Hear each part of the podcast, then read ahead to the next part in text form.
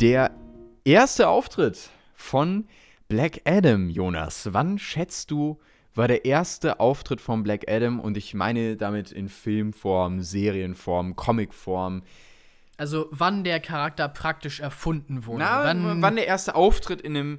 Erfunden kann ja auch schon früher sein, Ja, aber gut, wann der das- erste Auftritt so mh, richtig in einem. Aber in wann einem er halt Comic war. aufgetaucht ist, wann er zum ersten Mal der Populär. Öffentlichkeit präsentiert wurde. populär aufgetreten ist. Ähm, in den 70ern, sag ich. In den 70ern. Früher, Früher. tatsächlich. Hätte ich nicht gedacht. Wa- Okay, Wann schätzt du okay. jetzt? Früher als die 70er. Ähm, jetzt bin ich, jetzt bin ich so, soll ich gleich 50er sagen oder das kommt mir ein bisschen doll vor. Ähm, ich sag mal die frühen 60er. 1945 kam Was? tatsächlich Black Was? Adam im Marvel Family Comic 1 das erste Mal vor. Okay. Jedenfalls populär. Ich habe nicht so ganz äh, oder nicht so ganz rausbekommen, ob er davor auch schon äh, herauskam, denn die Rechte von Black Adam sind erst zu dem Zeitpunkt oder kurz davor zu DC äh, gekommen Ah, und damit okay. ist dann in diesem Marvel Family Comic irgendwie erschienen. Ähm, obwohl ich da auch nicht ganz schlau raus geworden bin, weil irgendwie dieses Marvel-Ding und Captain Marvel ist wohl gleichzeitig mit Black Adam irgendwie rübergekommen. Ein bisschen verwirrend. Ich wollte eigentlich nur darauf hinaus. Vielleicht sind das auch falsch, äh, falsche Informationen. Nein, also, ähm, jedenfalls der erste große populäre Auftritt von Black Adam war 1945. Hätte Das ich nicht ist gedacht. echt, nee, das hätte ich auch nicht gedacht. Das ist wirklich früh. Fand ich sehr interessant irgendwie, als ich das gelesen habe. Und äh, ja, Ja, und dann auch dieses Hin und Her, Marvel, DC und so. Also Ja. eine interessante Origin auf jeden Fall. Äh, so in Real-Life Origin für den Superhelden. ganz genau. Ja, sehr interessant. Und damit herzlich willkommen zu einer neuen Folge von Kino im Ohr. Ja, ganz genau. Herzlich willkommen. Wir sind eine Woche verspätet, ja. Aber dafür hatten, haben wir auch einiges jetzt da, hat sich einiges angesammelt, worüber wir reden können. Ja, ich freue mich drauf, Laurens. Ich freue mich Ich bin- auch drauf. ich bin wir gehypt. Haben, wir haben heute eine Superheldenfolge und vor allen Dingen eine, ähm, ich, ich will es gerade irgendwie umschreiben, äh, eine, eine Superheldenfolge, bei der ähm, mindestens zwei ähm? Filme Black am Anfang im Titel haben. Ach so, ja, Das wollte ich sagen. Ich wollte es ah. gerade nur irgendwie sagen, dass man es nicht irgendwie, ne? Ja. Falsch verstehen könnte. So, also, ähm, genau, wir haben äh, zwei, wir haben nämlich Black Adam, den wir heute besprechen wollen. Genau. Äh, dann haben wir Black Panther. Äh, Black Panther 2, den wir äh, natürlich auch gesehen haben. Dann haben wir noch Morbius gesehen. Ja. Ne, den wirklich äh, groß gefeierten und Absolut. heiß erwarteten. Einer der Filme aller Zeiten. einer der besten Filme aller Zeiten. Ähm, werden wir drüber reden. Und wir haben noch so ein bisschen was abseits gesehen, aber nicht viel, weil ähm, man auch echt sagen muss, wir, haben, wir finden zwischendurch gar nicht mehr die Zeit. Nee, ja, deswegen hat es sich jetzt auch wieder gezogen, Genau. weil letztes Wochenende war auch irgendwie schwierig noch einzurichten. Ja, aber jetzt, jetzt haben wir uns Zeit genommen, jetzt sind wir wieder zurück und. Endlich mal wieder. Ja, es wird, es wird eine Superheldenfolge. Ja, es genau, ist, es wird ist heute, einiges dabei. Es wird eine, eine Superheldenfolge mit einem äh, Film auch außerhalb von dem ja, stimmt, stimmt. Wir hoffen man hört- jedenfalls. Ich bin übrigens seit den drei Wochen immer noch leicht angeschlagen. Ja. Das heißt, falls ich mal husten sollte zwischendurch, ne, ihr wisst eh jetzt schon Bescheid. Ähm, aber ja, Nee, aber äh, wir hoffen, es äh, entschädigt euch praktisch, dass Ja. wir jetzt äh, ziemlich viele coole Themen dabei haben, dass wir ja eine Woche länger weg waren als sonst. ganz genau. Ich würde Ja. sagen, wir, wir starten gleich mal rein mit den News, denn das machen wir jetzt ja immer zu Beginn Ja. der Podcast-Folgen. Jonas, was ist denn genau. so in den letzten drei Wochen passiert? Ja, was ist passiert? Ähm, eigentlich würde ich sagen, die größte News kann ich gleich mal vorwegnehmen.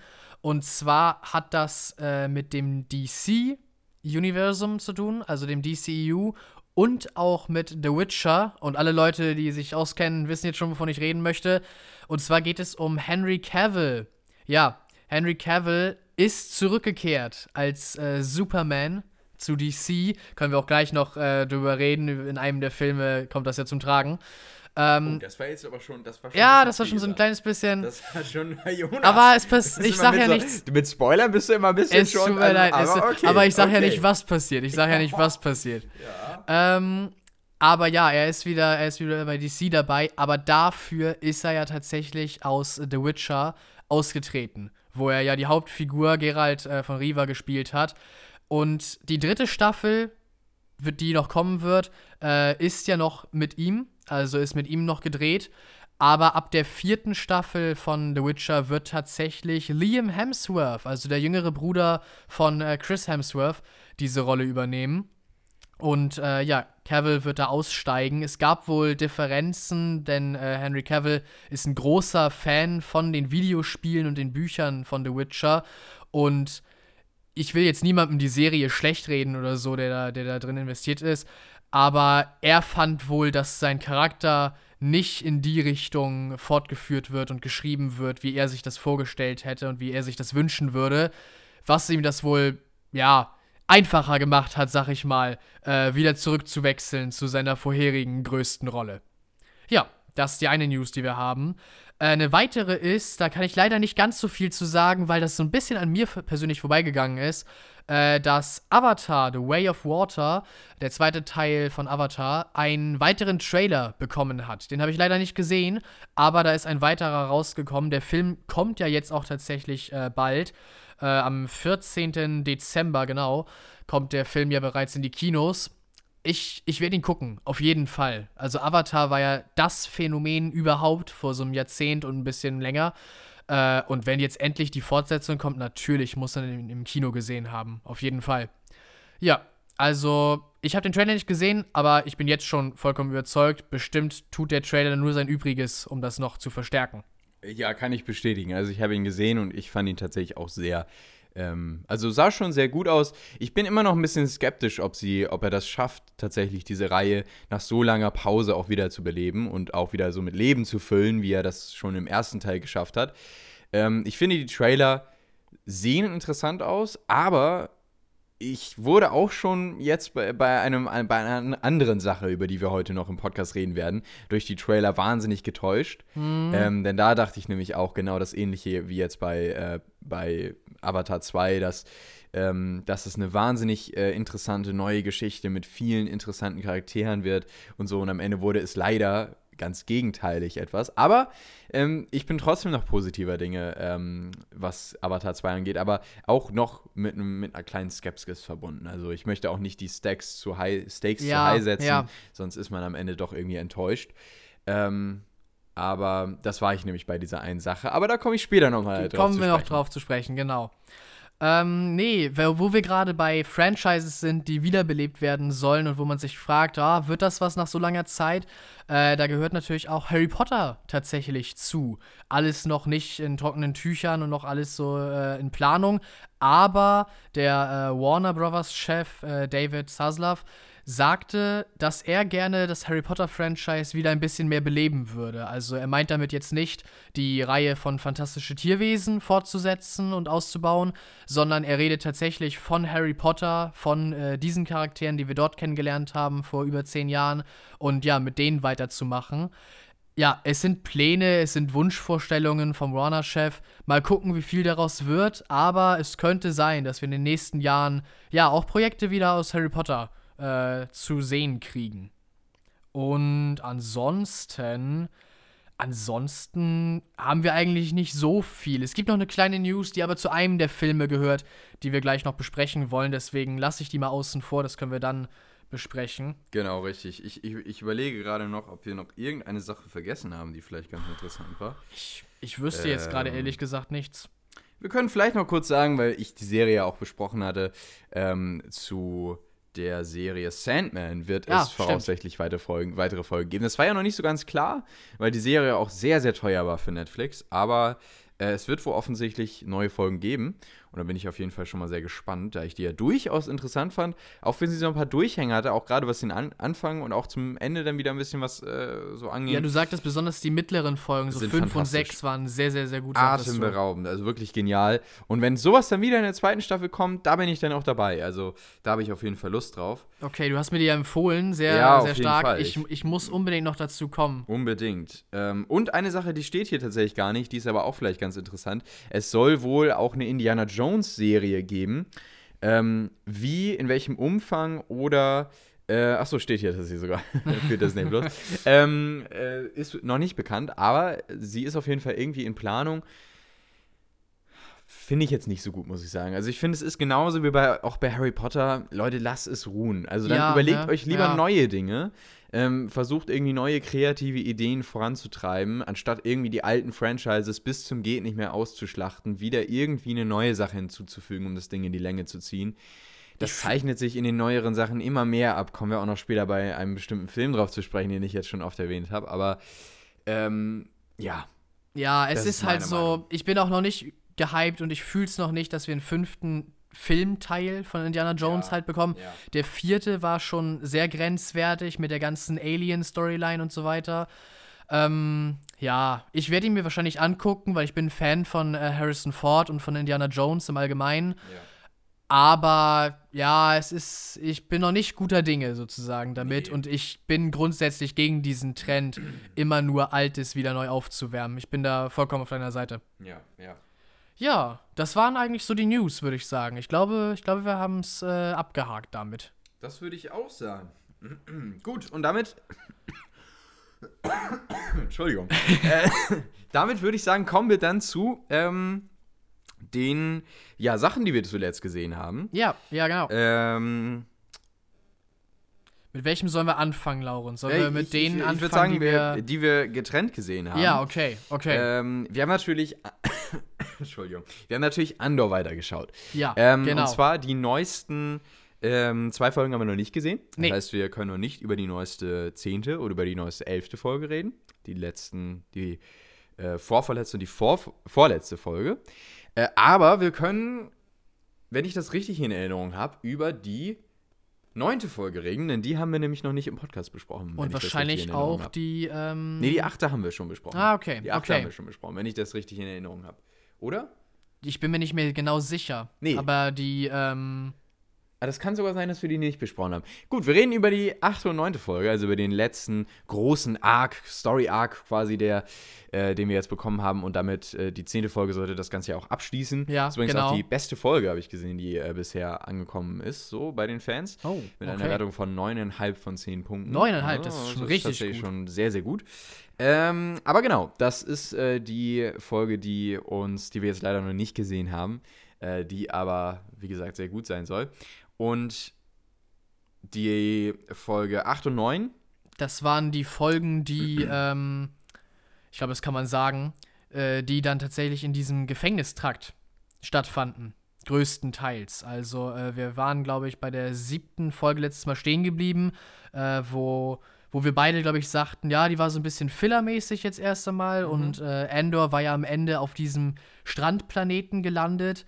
Aber natürlich wird er auch schnell wieder aus dieser Umgebung rausgenommen. Man kann sich so vorstellen, okay, er wollte sich da erstmal ein nettes Leben machen, ein bisschen eine Zeit lang untertauchen nach dem äh, erfolgreichen, nach der erfolgreichen Mission für die Rebellion. Äh, aber das wird ihm natürlich nicht vergönnt und er landet in diesem Gefängnistrakt, wo er natürlich wieder ganz neue Leute um sich hat und äh, eine ganz neue Atmosphäre herrscht und neue Sachen, mit denen er sich rumschlagen muss. Ich finde die achte Folge tatsächlich ziemlich gut. Also es wird sehr gut aufgebaut und äh, dieses Feeling kommt rüber, dass die Menschen da einfach auf so einem psychologischen Level so fertig gemacht werden, dass man am Ende der Folge, finde ich, das Gefühl hat, dass Andor beinahe so ein bisschen aufgegeben hat. Dass er sich am Ende der Folge, der achten Folge, tatsächlich so in sein Schicksal gefügt hat, äh, erst einmal für den Moment und ja, sein Kampfeswille gebrochen ist. Und das ist natürlich erstmal so ein Tiefpunkt, so ein, äh, ja, storytechnischer und, und man fragt sich, wie kommt er da wieder raus? Er muss ja selber halt auch den, die Kraft dazu haben, sich da wieder zu befreien. Ja, das kommt natürlich in der neunten Folge wieder. Äh, und äh, er und äh, die meisten seiner Insassen werden immer aufrührerischer in dieser neunten Folge und äh, schmieden Pläne, um zu entkommen, die gehe ich mal von aus, in der zehnten und elften Folge dann ausgeführt werden. Kann ich jetzt natürlich noch nichts zu sagen. Ähm, aber nein, ich fand das tatsächlich sehr gut aufgebaut, diese beiden Folgen. Also äh, die achte, so ein bisschen von am Anfang geht es mir gut, zu am Ende ist er echt am Ende. Und dann die neunte sozusagen wieder dieser andere Trend, dass er seinen Kampfeswillen wiederfindet und wieder sich aufbaut und am Ende auch andere angesteckt hat, die eigentlich noch viel mehr schon so waren, okay, wir halten das hier jetzt durch, bis wir hier rauskommen und gut ist. Äh, aber ja, dass er sozusagen auch so ein bisschen die Entwicklung schon zu einem Anführer macht, weil er andere Leute begeistern kann und so weiter. Ja. Bin ich ganz bei dir. Also ich fand tatsächlich die, ähm, diesen neuen Story-Arc erst ein bisschen schwierig und ich sehe auch zwischendurch, also ich sehe deine Punkte, ich finde das auch sehr gut, diese Entwicklung, die wir quasi mit Endor erleben. Ähm, ich finde trotzdem immer noch, dass diese, ähm, dieser neue Story-Arc sich sehr zieht. Also ich finde, dass vor allen Dingen gerade in der zweiten Folge, ne, fühlt es sich so an, als würden wir echt nicht so wirklich vorankommen, ne? Sonst, sondern es, es arbeitet auf dieses Finale hin, was wir jetzt noch nicht gesehen haben, was ja offensichtlich fantastisch sein soll. Ähm, aber es fühlt sich eben so an, als würden wir uns irgendwie immer wieder im Kreis bewegen und jetzt geht's dem schlecht, jetzt geht's dem schlecht, ne? Jetzt muss irgendwie hier wieder gearbeitet werden, da wieder gearbeitet werden, dann geht's wieder schlafen und so. Klar, dann soll ja auch irgendwie so diesen, dieses ewige Treiben da äh, Dieses gut, Triste. dieses, Triste charakterisieren. Äh, monotone. Genau, das finde ich gelingt der ganzen Sache auch. Ähm, aber so im Gesamten äh, fehlt mir da dann auch ein bisschen so das Tempo, gerade in dieser zweiten Folge. Und auch schon in der ersten Folge, finde ich, äh, gibt es da Aspekte, die mir nicht so gut gefallen haben. Und somit würde ich insgesamt sagen, ist es so vom Aufbau her bisher eher so ein mittelmäßiger bis guter Part. Aber ich bin wirklich sehr gespannt auf das Finale, weil ich glaube, das könnte vieles rausreißen, Ja, das Finale. ja. Also ich denke echt, das, das kann noch mal einiges schaffen. Ich hoffe, dass im Finale äh, Andy Serkis Charakter eine große, äh, eine große Rolle hat und was zu tun hat. Er ist ja so ein bisschen der Anführer Ja. der, äh, der Gefangenen da drin. Also das Gefängnis funktioniert ja so, dass einer von den Gefangenen, von den Imperialen, wo so rausgepickt wurde und so ein bisschen seine Mitgefangenen anleiten soll und äh, in Schach halten soll. Und das ist ja äh, Andy Serkis äh, Aufgabe. Und ich finde, er macht das wirklich gut. Also Andy Serkis ist echt ein großartiger Schauspieler. Äh, nicht nur äh, Motion Capture, was er ja groß gemacht hat, diese Technik, sondern auch einfach, wenn man tatsächlich ihn als Person sieht, auch zum Beispiel ähm, in Black Panther, fand ich, konnte man das gut sehen mit, äh, wen spielt er da noch gleich? Wie heißt seine Charakter? Ah, ja, ja, ja. Ähm, Ulysses Claw. ja, genau. genau. Der stirbt aber ja auch äh, später. leider stirbt er relativ früh in Black Panther. Ich hätte mir gewünscht, sie machen noch mehr mit ihm, weil ich finde einfach mit seiner Mimik, Ist er nicht in Civil War? äh, da auch schon, ja. Aber in Black Panther hat er eigentlich noch eine größere Rolle. Sogar. Ah ja, stimmt, ja, ja. Ähm, ähm, ach so, hast du hast gefragt, ob er da schon stirbt, ne? In Civil War, ja. Nein, nein, nicht in Nee, Civil War, in Black Panther. Stimmt, ja, ja, genau, genau. da auch schon. Das wäre merkwürdig gewesen. Er ist wieder zurück, ja, Er ist wieder hallo. zurückgekommen, obwohl es auch möglich bei Marvel. Das ist bei Marvel ist das alles, ist alles möglich. Mhm. möglich. Okay, egal, ja. Nee, aber äh, ich finde, der Mann hat einfach so eine, mit seiner Mimik hat er das so gut drauf. weil Es kommt vielleicht auch einfach durch seinen Motion Capture und so, dass er das so gut antrainiert hat. Aber was er mit seinem Gesichtsausdruck und mit seinen Augen so, ja, das, da kommt alles durch, was er, was er halt einem sagen will mit seinen, aus seinem Innersten so. ja. Ich finde, das kann er richtig gut. Ja, deswegen, ich bin, ich bin gespannt darauf. Ich hoffe, dass sein Charakter da, äh, ja, mehr zu tun kriegt. Da bin ich auch sehr gespannt drauf. Ähm, gut, das vielleicht noch kurz zu Endor. Wir haben ansonsten ja noch, äh, was wir immer noch am Schauen sind, aber wo wir nicht weiterkommen, das ist Halo. Ja, wir haben ja bereits genau. über den, die erste Hälfte von Halo hier im Podcast auch geredet. Ähm, und wir sind immer noch dabei, die zweite Hälfte zu schauen. Es wir kommen einfach einfach nicht dazu. Es ist die Ja. Zeit. Ähm, aber wir, haben es wir uns vorgenommen, es wird irgendwann noch mal kommen, dass wir Doch, dann auch doch. die gesamte erste Staffel besprechen. Ähm, Gleiches gilt übrigens auch für The Flash, das gucken wir ja auch gerade noch wöchentlich. Ähm, da Da haben wir uns ja entschieden, nicht jedes Mal die Folgen zu besprechen, aber zum Genau, Schluss genau, einmal eine große. Sache. Und, anzusagen. Ähm, auch da wird es dann in der nächsten Podcast-Folge äh, was zu geben. Genauso wie auch zu Endor. Also nächste Podcast-Folge wird dann ein bisschen, wieder ein bisschen serienlastig, wobei äh, diese hier gar, ähm, also gar keine Serien hat, sondern wirklich mehr Fokus äh, auf Film hat. Ja, ja, genau. Aber ähm, kann ja auch durchaus mal sein. Und damit würde ich sagen, kommen wir zu den Filmen. Ähm, ich würde sagen, wir gehen zuerst mal auf einen Film ein, den wir beide gemeinsam äh, beziehungsweise getrennt gesehen haben.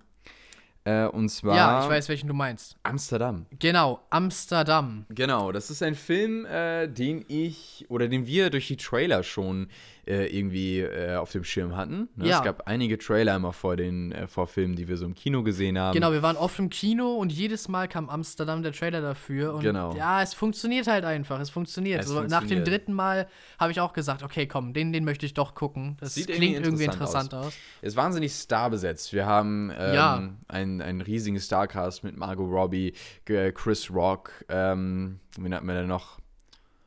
Äh, da geht's wieder los mit den Namen. Auf jeden Fall ist dieser Film wahnsinnig äh, starbesetzt. Katy Perry ist, glaube ich, auch ja, dabei stimmt, gewesen. Katy Perry hat auch eine kleine Rolle dabei. Ähm, Ähm, wer ist denn dabei? Es sind so viele bekannte Gesichter, aber es sind die Namen. Ich bin einfach nicht mit gut, gut mit Namen. Ja, wenn du Amsterdam nur eingibst, Laurenz, dann findest du die Stadt. Es, war der, es war der Versuch wert. ja, Ähm, so, also, äh, genau, wir haben zum Beispiel auch noch Christian Bale dabei. ach natürlich, Taylor klar. Swift, Anya Taylor-Joy, äh, John David Washington, wir haben Rami Malek dabei, wir haben Robert De Niro. Also es ist wirklich ein wahnsinnig starbesetzter Film. Ja, ja. Ähm, und erstmal auch eine Geschichte, die sich so an sich ganz interessant anhört, obwohl die aus den Trailern jetzt auch noch nicht so wirklich klar wurde. Also nee, es gibt, ich, ähm, Achso. nee, entschuldige, ich wollte dich gar nicht unterbrechen, aber ich hatte auf dem Schirm, dass der Film ein Heist-Movie wäre. Ja. Und ich bin da rein mit meiner Begleitung, habe den als Heist-Movie angepriesen und am Ende, am Ende sind wir da raus und sie fragt mich halt ungelogen, und was war daran jetzt Heist? Ja. Ja, weißt du, das war, das war halt ganz anders, als was ich erwartet hatte, was das sein würde. Ja, und ich denke, das ist das, was man quasi, also die Erwartung, die bei diesem Film wirklich, ja, sagen wir mal, nicht so wirklich gut funktioniert. Ähm, genau, äh, worum geht es kurz? Also, äh, aus den Trailern wird nicht wirklich klar, worum es geht. Es geht irgendwie darum, dass äh, ein, ein Mordfall passiert, ähm, geschieht und mh, eine Gruppe, die sich zusammenschließt aus einem Arzt und äh, offensichtlich irgendwie anderen Persönlichkeiten. Ein Anwalt, dieser- sein Freund ist Anwalt. Genau, ja. Ähm, und sich irgendwie dieser Sache versuchen anzunehmen und äh, diesen Fall zu lösen. Und da, dabei aber irgendwie wohl auch selbst irgendwie in diesen Fall involviert werden und verstrickt werden. Äh, ja, und daraus dann irgendwie entfliehen müssen und gleichzeitig wird eben auch so diese Freundschaft zwischen denen erzählt. Also, das ist so, glaube ich, dieses Grundsetting von diesem Film, um das mal so zusammenzufassen. Ja, ja, genau. Man könnte jetzt einen Heistfilm erwarten. Es ist im Endeffekt aber kein Heistfilm, sondern ganz im Gegenteil. Es ist eher ein Film, der sich, ja, mehr als ein, eine Art Drama mit Mix komödiantischen Inhalten. Ja, es hat auch was von einem Krimi natürlich, weil es ja Krimi. diesen Mordfall halt gibt, um den sich dreht. Aber ein sehr ruhiger Krimi. Ein sehr ruhiger Krimi. Ähm, Ja, viel Rätsel äh, lösen und viel äh, Leute, die untereinander so. halt miteinander reden und dann auf Dinge wiederkommen. Kurzum, wir, waren, wir haben den getrennt gesehen und trotzdem hatten wir, ähm, als wir danach dann auch darüber gesprochen haben, eine ähnliche Meinung über den Film. Wir fanden ihn beide nicht gut. Nee, Ähm, das hat mehrere Gründe. Einerseits ist es tatsächlich so, dass dieser Film ähm, wirklich nur aufgrund der Star Power irgendwie am Ende noch funktioniert. Also ich finde, dass der, der Cast ist am Ende noch so eine Sache, äh, ne? Da sind für mich teilweise Sachen drin, bei denen denke ich echt, okay, da, da haben mir die Schauspieler richtig gut gefallen in, in manchen Momenten. Ich finde, ähm, dass äh, Anya Taylor-Joy irgendwie mir zum Beispiel richtig gut gefallen hat, als ja, diese doch. äh, ne, fast schon herrsch, äh, Ja, diese herrische, herrische äh, Dame, ne, die Mal so eine, irgendwie, ja, irgendwie recht unsympathische Äh, genau, Person, nachdem richtig. man sie sonst, ich jedenfalls kannte sie bisher nur aus eigentlich so Protagonistenrollen und netteren Leuten, die sie dargestellt ja, hat. genau. Also das, das hat mir irgendwie gut gefallen, dass man sie auch mal so gesehen hat. Ähm, und ansonsten, es gibt auch noch hier und da andere Rollen, die mir sehr gut gefallen haben. Ich finde, ich muss auch ganz ehrlich sagen, ich fand auch Chris Rock ganz gut. Teilweise, also stellenweise fand ich ihn auch ein bisschen nervend, weil er doch recht omnipräsent ist, um es mal vielleicht so zu sagen. Ja. Aber ähm, ja, so im Generellen würde ich schon sagen, dass mir einige Performances ganz gut gefallen haben. Das ist es also auf jeden Fall nicht. Ich finde, die Schauspieler haben sogar noch eher das Beste rausgeholt aus dem Drehbuch. Es ist einfach das Drehbuch. Es ist Ja. die grundsätzliche Geschichte der, der, dieses Films, denn ähm, die ist erstens mal wahnsinnig, wahnsinnig langweilig und unglaublich langatmig ähm, und komm, kommt halt wirklich zu keinem einzigen Höhepunkt. Die Geschichte dümpelt so vor sich hin Ja, ähm, und es wirkt halt irgendwie so, wie als würde jemand äh, eine Geschichte erzählen. Ähm, eine, eine Geschichte, die eigentlich eine Heist-Geschichte ist. Er erzählt sie aber die ganze Zeit so monoton runter und er stoppt auch nicht. Sondern er rede, redet ohne Punkt und Komma ohne Punkt, ganz genau. und ganz genau. redet einfach die gesamte Geschichte durch, aber er redet diese Geschichte nur durch. Er erzählt sie nicht. Mhm. Und das ist, das finde ich, beschreibt diesen Film ganz gut, weil er findet keine Pause, er ist wahnsinnig hektisch teilweise. Er das steht aber, erzählt aber auch Film. nichts, genau. Der Film erzählt nichts, ist eigentlich ziemlich langweilig und Ja. zieht sich, aber das Pacing im Film Ja, ist es ist dann nicht mehr das Pacing, das Ja, ist ein anderer Begriff, ne? aber aber halt, es ist viel zu schnell. Plötzlich Ja. sind wir da, im nächsten Moment sind wir ganz woanders und hier wird nochmal eine Storyline aufgemacht. genau, genau. Aber keine der Storylines führt zu irgendwas, Mhm. sodass man, obwohl man vollkommen überfordert ist, ja. trotzdem gelangweilt ist, weil doch nichts passiert. Richtig. Das habe ich selten in so einem Film erlebt, dass ein Film mich gleichzeitig überfordert, aber halt auch irgendwie unterfordert, weil er so uninspiriert ist. Ja. Ähm, auch am Ende, ich finde gerade das Ende, wo es dann nochmal, da wird dann nochmal irgendwie so eine neue Tür aufgemacht, ne? Und dann setzt man, finde ich, nochmal einen drauf. Das fand ich dann auch ein bisschen übertrieben. Also wenn man dann noch, äh, ne, diese bestimmte Sache anspricht, die ich jetzt nicht weiter Ah, thematisieren weiß, möchte, weil sonst spoiler ich. Ja, Ähm, es war halt ein bisschen, der Film wollte zu viel, glaube ich. Der er war dann Film- einfach zu drüber. Ja, der Film hat sich zu viel vorgenommen und konnte das nicht überzeugend Und am Ende wird dann die Auflösung so mit, mit so einer Rückblende halt erzählt. Ja, ganz, was ne? soll ganz, das? Mer ganz merkwürdig, als würde man am Ende nochmal sagen, äh, als hätte ne, der, hätten die Leute im Writers Room gesessen und hätten gedacht, warte mal, äh, ich bin gar nicht mehr mitgekommen. Ja, die waren Sorry. selber verwirrt. Aber jetzt müssen wir, glaube ich, nochmal eine Auflösung schreiben, weil ich glaube, die Zuschauer sind zu blöd, um das zu checken. Und so wirkt dieses, äh, diese Auflösung am Ende. Also ganz merkwürdig. Ein Es ist, Film. auch, es ist auch kein befriedigendes Ende. Nee, ist es, Es- auch nicht. Weil, weil man ja nie zu einem Höhepunkt kommt. Man kommt ja als auch, Zuschauer ja. nie zu diesem Punkt, wo man sich fragt, oh Gott, wie geht's denn jetzt weiter? Was Ja. Mhm. steckt dahinter? Ne? Ich fühle nie mit den Charakteren mit, weil alles dümpelt so vor sich hin, alles wirkt so gestellt, so gestelzt und irgendwie, ah, weiß ich nicht, es, ich kann, ich, also da ist null hinter. Keine Emotionen, Ja. keine dreidimensionalen Charaktere, alles ist irgendwie so. Es gibt am Ende auch einfach halt Schade keine, eigentlich. keine große Belohnung oder so etwas, Ja. sondern das, wie das in Universe dann auch einfach geregelt ist, fühlte sich auch so an, als wäre es, als hätten sie nicht sonderlich viel erreicht irgendwie. Mm, Ja, deswegen, ja, es ist so, man, man geht mit nichts aus dem Film irgendwie raus. Ja, ja, das war wirklich ein bisschen schade. Also, ich, kurzum, ich habe ihm äh, viereinhalb von zehn Punkten gegeben. Bin ich vollkommen bei dir. Ähm, und ich bin eher enttäuscht, würde ich sagen, weil ich hatte mir ein bisschen mehr erhofft tatsächlich. Ja. Ähm, Gerade auch von den Trailern her. Aber okay, man muss auch mal enttäuscht werden. Ja, das gehört genau, irgendwie auch dazu. Genau. Gut, dann ähm, weiß ich nicht, ob du noch was außerhalb gesehen hast. Ähm, nee, tatsächlich äh, nicht filmemäßig noch irgendwie was anderes außerhalb. Das heißt, wir können jetzt gerne zu den Filmen kommen, die wir gemeinsam geguckt haben, tatsächlich. Sehr, sehr gut. Ich gucke nochmal irgendwann kurz, was ich hier. Amsterdam, viereinhalb, ganz genau. Gut. Ja. Doch, bin Okay. ich auch wirklich vollkommen bei dir. Ich bin auch bei viereinhalb. Dann würde ich sagen, kommen wir zu den großen Krachern, Ja, die wir zuletzt genau. gesehen haben. Wir, kommen, wir fangen mit dem Besten an und arbeiten uns zum Schlechtesten äh, hoch. Und wir, fangen, Okay, wir okay. fangen mit Morbius an. Ja, es ist, nee, ich, ich lache jetzt, aber es ist halt so. Der Film ist ein Meisterwerk, ein cinematografisches Meisterwerk. Es, Erzählerisch und schauspielerisch ein absoluter. er wird als einer Film. der Filme aller Zeiten in die Geschichte eingehen.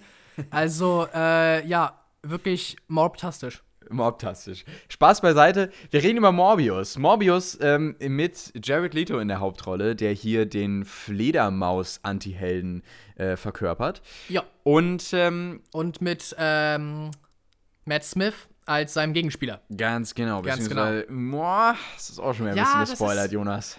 Ja. Ah, du bist ah, immer mit Spoilern. Also meine Es Güte, tut mir Jonas. leid, es Meine tut mir Güte. leid, es tut mir leid. das müsste man echt, also Aber die Leute denken sich euch, also, Aber irgendein Oh, Jonas muss es ja geben. again. Es tut mir leid, es tut mir leid. oh Mann, Mann, Mann. Okay, naja. ja, ich ich ähm, mache hier das äh, Tom Holland Roleplay. Ja, genau, richtig. Ja. Jonas ist der neue Tom Holland. Okay, also, ähm. Gut, okay, also kommen wir, kommen wir jetzt erstmal, würde ich sagen, zur Geschichte des Films. Es geht, es geht natürlich klar um Morbius. Ne? Es geht um Morbius, der ähm, in diesem Film, also äh, Jared Letos Charakter, seine Kräfte bekommt. Es wird eine Origin-Geschichte erzählt ähm, und es geht quasi darum, ne, wie er zu diesem Monster in Anführungszeichen äh, wird. Ne? Und äh, das ist ja, jetzt mal so ganz grob gesagt, der Plot des Films. Ja, es ist tatsächlich, es ist eigentlich größtenteils so ein Aufbaufilm, fühlt Genau. es sich jedenfalls an. Also wir kriegen Morbius und wir äh, bekommen erzählt, wie er praktisch zu dem wurde, der er ist. Äh, und der Film fühlt sich so an, als würde er halt Sachen irgendwie vorgreifen, die dann später auch noch mal mit Morbius stattfinden sollen, nachdem wir diesen Charakter kennengelernt haben und jetzt wissen, wer er ist und warum und äh, wieso er zu den Kräften gekommen ist, warum er so ist, wie er ist. Ja. Ganz genau. Ähm, Entschuldigung. Ja, ähm, und der Film ist natürlich wahnsinnig präsent gewesen, ähm, als er herausgekommen ist, oder beziehungsweise eher danach, ne, nachdem er rausgekommen ist, äh, durch die, ja, sagen wir mal, negative Presse, die dann darauf gefolgt ist. Beziehungsweise auch durch die vielen Memes, die sich dann aus diesem Film äh, quasi ähm, zusammengestellt haben, nach, der, nach einer längeren Zeit. Ähm, und oftmals, ne, weil sich dann über den Film auch so oft lustig gemacht wurde, gab es dann auch Zusammenschnitte wie zum Beispiel eben Morbius 2 oder ähm, irgendwie in Filmen Cameo-Auftritte mit It's Morbin Time und so. Ja, genau. Ne, das sind so diese typischen Memes, die dann daraus entstanden sind. Ähm, und wir dachten uns, ne, jetzt ist er bei Sky enthalten, jetzt müssen wir uns den Film eigentlich auch mal anschauen, ne, weil ich meine, wir haben uns damals überlegt, also damals heißt, ne, dieses Jahr, Anfang dieses Jahr, diesen Jahr, dieses Jahres so, ähm, uns den Film im Kino anzuschauen, haben uns dann dagegen entschieden. Und einen ganz, ganz kleinen Ticken bereue ich es tatsächlich. Ja, ja. Ganz kleinen Ticken bereue ich es, aber ähm, im es wär, Endeffekt, es wäre wär schon was cool. gewesen, es schon was wenn wir gewesen, den ja. Film halt im Kino gesehen hätten. Ja.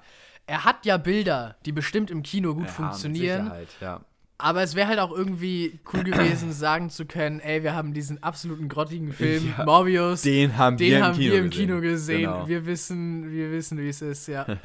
Aber wir haben es damals tatsächlich nicht gemacht. Wir haben, wir, sind, wir haben uns dagegen entschieden, als wir die Kritiken gesehen haben und haben gedacht, ah nee, komm, dafür geben wir jetzt kein Geld aus. Aber ähm, wir haben ihn jetzt eben nachgeholt und ich habe ja bereits erzählt, so von meiner Skala, wie, wie ich am Ende gerade so im unteren Bereich Punkte vergebe.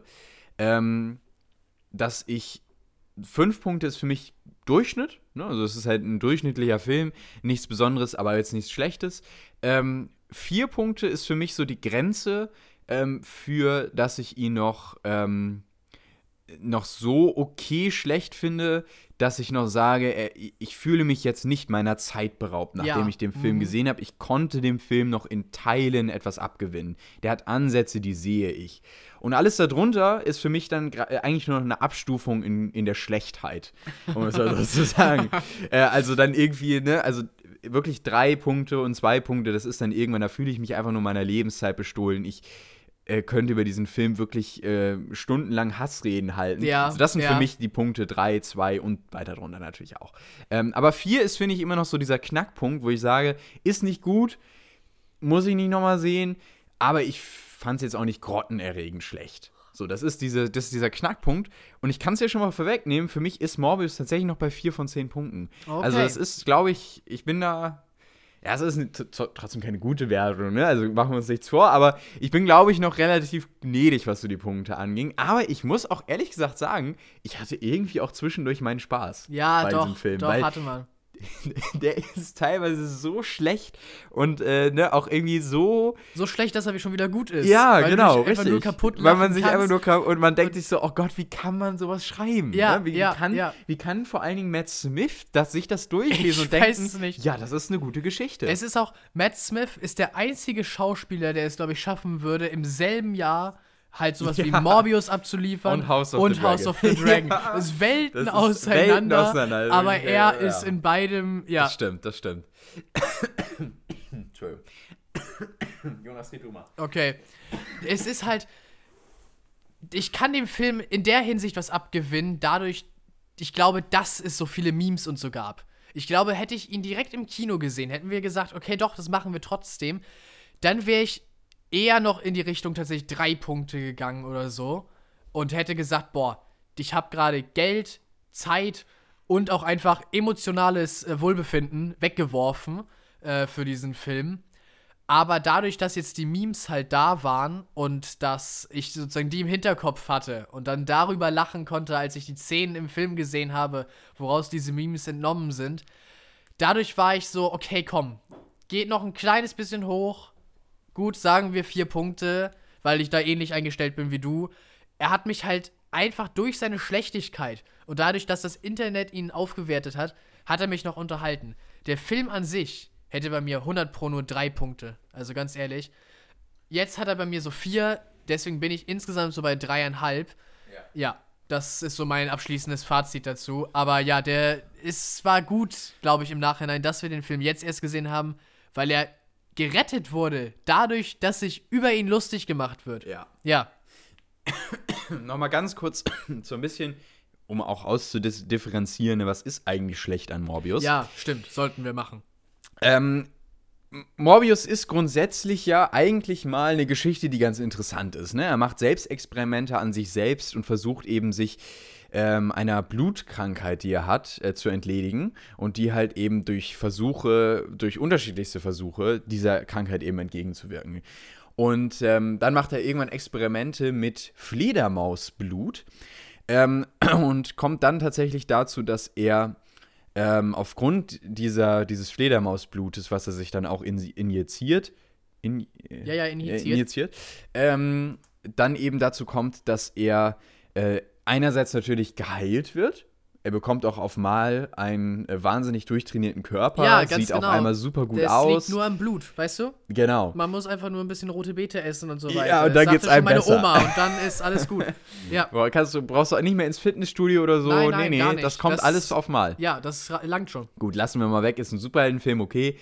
Ähm, Captain America kam auch aus einer Blechbüchse mit auf einmal Muskeln Ja, und einem genau. raus. Ne? Also, Also, okay. Geben wir dem nicht so viel Crap dafür. Gut, mein Gott, ne? Ist magisches äh, Fledermausbuch. Genau, genau. Ähm, und ähm, wo war ich jetzt eigentlich? Du warst bei dem Fledermausblut. er Ach so, genau. Er kriegt es. plötzlich jacked. Genau, er ist, er ist cool. Aber er hat auch die Eigenschaft, die Fledermäuse bzw. Vampire in der Mythologie haben, denn er muss Blut trinken, ansonsten wird er zu einem Monster. Ähm, und das ist dann quasi so die Ausgangssituation.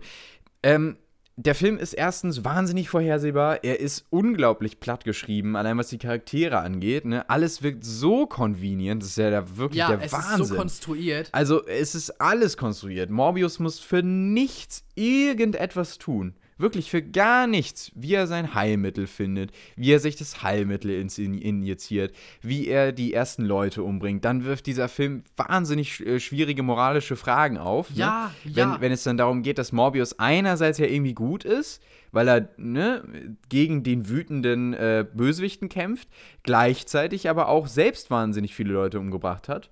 Ähm, das wäre cool, wenn das Thema wird. Der Film greift es aber nicht auf. Nein, es ist einfach so. Sondern es Morbius ist einfach der so. Haupt, ist die Hauptfigur, also ist er der Gute. Genau, Das richtig. nehmt ihr jetzt bitte ja, so hin. Das nehmen wir einfach so hin. Das finde ich wahnsinnig schwierig und auch nicht gut, weil das ist ein Bild, was vermittelt wird, das ist sehr kritisch, finde ich. Ja, ja. Und ne, das, also da bin ich dann auch eher dabei, dass ich sage, oh, das Es- ist, es gab äh, Stellen das ist schon wirklich Film- nicht so gut gemacht. Es gab Stellen im Film, da habe ich mehr mit dem Bösewichten mitgefiebert und war so, bitte hilf ihm doch mal einer. Er ist ja eindeutig, äh, ja, psychisch ein bisschen neben der Spur. Das ist eigentlich sein größeres Problem, als diese Krankheit zu haben und jetzt plötzlich, ja, vampirmäßig zu sein. Äh, aber ich hätte, ich habe nie in dem Film irgendwie mit Morbius oder seinen äh, Problemen tatsächlich mitgefühlt. Ja. Und wenn der Bösewicht dich mehr anspricht und du mehr sagst, bitte hilf ihm doch einer, mach doch einer was, anstatt ihm die ganze Zeit nur ins Maul zu geben, als der Held, dann ist irgendwas, glaube ich, schiefgelaufen. dann läuft was auf der Heldenseite ganz, ganz ja, eindeutig ganz schief. genau. Und das, ähm, naja, gut, obwohl Morbius ja auch kein Held sein soll, ne? aber, Nein, aber auch das wird aber- nicht so wirklich ausdifferenziert im Nein, Film. nein. Also irgendwie fühlt sich der Film so richtig. Als würde, als würde dem Film wirklich die Essenz fehlen. Also das, was ihn auszeichnet, das fehlt irgendwie. Und ähm, das ist wirklich sehr schade. Und auch grundsätzlich, er ist nicht wirklich sonderlich gut geschrieben, wie schon gesagt. Er wirkt auch in Teilen einfach so viele Logiklöcher und wirkt wahnsinnig merkwürdig auch in Teilen. Ähm, auch wieder so ein Ding, ne? Auf einmal kann Morbius fliegen. Ja, Ne? So wieder so ein ja, Convenient-Ding. Die Szene in der Also, U-Bahn, es ist, ne? äh, Auf einmal, ach Mensch, ach, ich hab ja hier, ich hab ja hier Flügel unter Ja, meinen. einfach Ach so. Mensch, probiere ich mal aus und, oh, ich kann ja sofort super gut fliegen. Dafür musste ich ja gar nichts machen. Ja, perfekt, super, dann fliege ich jetzt erstmal vor einem U von der U-Bahn entlang, die, das die da Beste, vorbei fi- das. Beste finde ich immer noch an der ganzen Das Szene. fand ich ja echt. Die Logik dahinter ist, dass er auf dem Fahrtwind der U-Bahn ja fliegt. Vor der U-Bahn. Und der Fahrtwind ist vor der U-Bahn. so, er fliegt vor der U-Bahn durch den Fahrtwind, den sie erzeugt. Okay, gut, ja, absolut. Äh, es ist einfach, es ist einfach billig. Ja, es ist einfach nur, es ne, dass man halt gesagt man hat, fragt sich- ja, komm, das passt schon irgendwie, da ja, achtet keiner es ist drauf. so, man kann sich richtig vorstellen, wie die, wie die Schreiber, wie die Drehbuchschreiber gesagt haben, es wird eh niemanden interessieren. Es wird eh niemanden interessieren. Wir können das da reinklatschen. Es ist nicht wichtig. Ja. Ja, dass einfach dieser Anspruch gefehlt hat. Ja. Irgendwie. Ja. Naja, okay. Jedenfalls, ähm, das ist so ähm, das, was wir, glaube ich, zu Morbius sagen könnten. Also, wir haben be- hiermit die offizielle Bestätigung von Kino im Ohr. Der Film ist nicht gut. Nein. Aber wenn ihr euch irgendwann mal einen richtig trashigen Film anschauen wollt und ihr habt Bock irgendwie auf einen DC-Superheldenfilm, dann schaut euch Morbius an. Weil ganz Ja. ehrlich, wie gesagt, für mich ist er nicht unter die vier Punkte gekommen, für dich schon. Ähm, aber ich finde, er hat noch eben Elemente, wo man sagen könnte, das kann man sich noch geben. Ähm, und deswegen, ja, bin ich hier bei Morbius bei vier von zehn Punkten. Und von Morbius, von dem einen äh, Bösewichten, kommen wir zum Genau. anderen Bösewichten, über den ein Film gemacht wurde. Ah. Nämlich Black Adam. Genau. Und ich habe ja gesagt, wir, genau. gehen, wir gehen qualitätsmäßig äh, auf. Ich würde eher sagen, wir gehen jetzt. Doch, wir gehen. Ja, wir gehen. Nee, andersrum. Ich habe gesagt, wir gehen qualitätsmäßig. Von am Besten äh, zum am besten am schlechtesten. Zum, aber Wir machen es andersrum. In Wirklichkeit ist es andersrum. Genau. Wir machen es andersrum. Und zwar kommen wir jetzt so zum Mittelteil. Ja. Ähm, für mich ist es Black Adam. Ja, ganz genau. Black wir haben Adam. Black Adam im Kino gesehen. Ich habe ja bereits gesagt, wir waren uns nicht so wirklich sicher, ob wir den im Kino uns anschauen wollen. Es ist dann tatsächlich jetzt doch irgendwie dazu gekommen, weil eines Abends äh, kam ich zu Jonas und sagte, Jonas, wir gehen jetzt ins Kino und gucken Black Adam. Ja, du kamst hier voll confident rein. Ja. Du warst so, so, wir machen das jetzt. Und Ja. ich so, okay, ich habe Okay. Besseres zu tun. Ja, alles klar, gehen wir ins Kino. Und dann sind wir ins Kino gegangen Ja, Black genau. Adam. Und ganz ehrlich, ganz ehrlich, ich habe genau das bekommen, was ich erwartet habe. Ja, ja. Ich habe genau das bekommen. Erstmal kurz, worum geht es? Black Adam. Ja, worum geht's in Black Adam? Also, wir befinden uns in einer äh, Nation, in einer fiktiven Nation, Kandak genannt. Und äh, die Leute dort werden äh, ausgebeutet. Es geht ihnen ziemlich, ziemlich schlecht. Und die ganze Bevölkerung hat praktisch so äh, diesen Traum äh, von ihrem Helden, von ihrem Nationalhelden, der schon vor vielen tausend Jahren einmal die Nation und ihr Volk gerettet hat von einem äh, Unterdrücker. Und sie warten praktisch darauf, dass das jetzt in der Neuzeit nochmal passiert. Und dieser jemand ist natürlich Black Adam. Und ja, natürlich passiert das in dem Film. Black Adam kehrt zurück und dann, ja, findet er sich in einem, ja, Kampf zum einen natürlich gegen die Unterdrücker äh, seines Volkes und dieser Nation. Aber natürlich braucht es auch einen Gegenspieler mit Superkräften. Und äh, ja, gegen den muss er natürlich auch antreten und kämpfen. Es gibt grundsätzlich viel Gekämpfe in diesem Film, sehr viel. Ähm, ja, im Endeffekt, im Endeffekt ist es das tatsächlich. Also Black Adam kehrt zurück und äh, soll diese Prophezeiung oder diesen Wunsch äh, seines Volkes erfüllen. Mal guckt, schafft er das? Äh, ist er der richtige Mann dafür? Und er muss gleichzeitig, ja, auch auf eine gewisse Weise die ganze Welt retten. Klar, ist ja logisch, weil was Natürlich. soll da ein Superheld oder Superschurke ansonsten tun? Gut, ähm, das ist die kurze Story von Black Adam. Wie fanden wir denn Black Adam? Ähm, um es mal schon ganz kurz zu sagen, du fandest ihn besser als ich. Ja, Finde ich auch richtig. gut, ähm, weil ich finde es immer ganz gut, wenn man auch mal ein bisschen Gesprächsstoff hat äh, und nicht immer der gleichen Meinung ist. Ja, genau. Ähm, ich komme dann vielleicht erstmal, ma, mach du vielleicht erstmal deine Kritik. Okay, okay. Ähm, also, er ist natürlich sehr, sehr generisch. Also, wie wir gerade eben schon angesprochen hatten, es ist äh, Dwayne The Rock Johnson spielt äh, Black Adam und es ist halt Dwayne The Rock Johnson. Äh, er geht rein, er kloppt drauf, er macht alle fertig und damit hat er den Tag gerettet und ist der große Held. Es ist halt so. Es ist nichts Neues, nichts, was man gerade von diesem Schauspieler nicht schon mal gesehen hätte. Äh, wie du schon sagtest, ist genau das, was man erwartet, kriegt man auch und man geht wieder raus und sagt so, ja, das habe ich erwartet, bin ich jetzt mehr oder minder zufrieden mit. Gut. Ähm, ich fand, dass der Film schon Aspekte hatte, die mir ganz gut gefallen haben, aber keiner dieser Aspekte war ungetrübt. Also es war in jedem dieser Sachen äh, ja auch was drin, was mir weniger gut gefallen hat. Zum einen, äh, es kommen noch ein paar mehr Superhelden dazu. Es gibt äh, ja ein Superheldenteam, das hinzukommt und äh, zum einen natürlich den Bösewichten bekämpft, aber auch mit Black Adam so ein bisschen aneinander gerät. Und da gab es Charaktere, die mir wirklich, wirklich gut gefallen haben. Ich bin mir gerade nicht sicher, ob die tatsächlich schon im Trailer gezeigt wurden und ich äh, sagen kann, welche das waren. Was meinst du, Laurenz? Kann ich sagen, äh, welche Charaktere da tatsächlich vorkamen äh, in dem Superheldenteam, das eingeführt wurde? das kannst du. Ja, okay. Die hat man auch schon im Trailer gesehen. Okay, ja gut. Das Aber wusste gut, ich dass du nicht jetzt mehr. vorher nachfragst, Ja, weil ich jetzt mein- bin ich, jetzt Nee, bin ich nee, ganz jetzt bist du vorsichtig. vorsichtig, Ja, ja, ja. ja. ja. ähm, Ich fand, ich fand halt Dr. Fate gut. Ja. Ja, ich fand Dr. Fate äh, von der Justice Society wirklich gut. Äh, der hat mir sehr gut gefallen, weil er auch so ein Ruhepool war in diesem Film, der sonst sehr überladen war von großen Bildern. Auch äh, die Geschwindigkeit und das Pacing vom Film waren, ja, es war nicht so, dass ich vollkommen abgehängt war wie bei äh, Amsterdam, aber es war doch zu schnell, auf jeden Fall für meinen Geschmack. Es war ähnlich wie bei Amsterdam, aber nicht ganz so sehr, dass der Film insgesamt stellenweise ein bisschen langsam war, aber doch irgendwie in seiner Aufmachung recht hektisch. Und ich war sehr froh darüber, dass äh, Dr. Fate immer so ein bisschen so ein Ruhepool war. Äh, und immer, wenn er auf dem Bildschirm war, kam erstmal so eine philosophische Antwort oder sowas in der Art. Oder er hat einen Plan geschmiedet und so weiter. Und deswegen, ja, also er war ein Highlight. Weniger gut fand ich halt den Rest von dem Team. Also, äh, ich habe den Namen schon wieder vergessen. Atom Smasher, glaube ich, heißt der eine, der sich groß machen kann. Äh, und ähm, das Mädchen dazu, die beiden waren halt, die haben nichts zu tun gekriegt. Also, die waren immer nur irgendwie so am Rande stehend und haben einmal so, kamen sie mit rein, aber sie haben halt auch nichts äh, hingekriegt, was sie, was sie machen sollten. Die waren, ja, die waren praktisch non-existent. Und wie heißt der andere noch gleich? Hawk, Hawk, irgendwas. Hawkman. Hawkman einfach? Achso, Hawkman. Ich glaube, ja. Ja, ich, ich fand das zwischen Black Adam und Hawkman, die waren ja von den beiden so, von den Team und äh, von Black Adam so die beiden, die immer aneinander geraten sind. Ja, war am Ende ein bisschen viel. Bisschen sehr konstruiert, dass sie sich so gar nicht ausstehen konnten. Weil eigentlich hatten sie ja das gleiche Ziel. Eigentlich wollten sie ja das gleiche und logischerweise sollten sie eigentlich schneller zu einem Konsens kommen und zusammenarbeiten. Es wirkt ein bisschen konstruiert, dieser ganze Konflikt.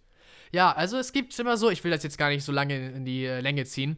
Es gibt Aspekte in dem Film, die ich eigentlich gut finde, die aber viel, viele Mankos sozusagen mit drin haben. Habe ich gerade eben schon angesprochen, das Pacing, teilweise irgendwie über den Film hinweg zu langsam, aber vom Schnitt her, gerade vom Schnitt her, manchmal echt viel zu schnell. Also hin, her, hin, her, wirklich. Mm, aber insgesamt, insgesamt fand ich, war die Idee, die äh, da aufgegriffen wurde und die erzählt wurde, haben wir gerade eben ja bei Morbius gesagt. Wer ist eigentlich hier der Bösewicht? Wer der Held? Ist der Held eigentlich sozusagen ein, ein moralisches Vorbild? Was in Morbius vollkommen beiseite gewischt wurde, war in Black Adam schon eine Frage. Der Charakter hat sich das gefragt. Ist das eigentlich richtig, wie ich hier vorgehe?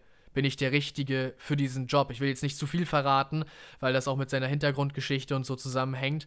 Aber da waren die Selbstzweifel da. Und ja gut, die Charakterentwicklung war ein bisschen flach, aber es waren zumindest Fragen, die aufgeworfen wurden. Deswegen all diese Aspekte, die wir jetzt äh, angesprochen haben bei anderen Filmen, die vielleicht schlecht waren, bei Amsterdam oder bei Morbius, waren auch in Black Adam da, waren aber halt weniger doll, weniger stark da. Und dadurch kommt das Gute in dem Film, die Special Effects, auf jeden Fall, auch da wieder Dr. Fate, äh, ein Highlight mit seinen, diesem, ja, Spiegelsachen und wenn er unsichtbar wird und wieder auftaucht und so, fand ich, fand ich sah gut aus, auf jeden Fall. Äh, auch sein Anzug und alles. Ich, ich finde Dr. Fate cool. ich weiß nicht viel über die DC-Charaktere, aber der ist jetzt ab sofort einer meiner Lieblinge.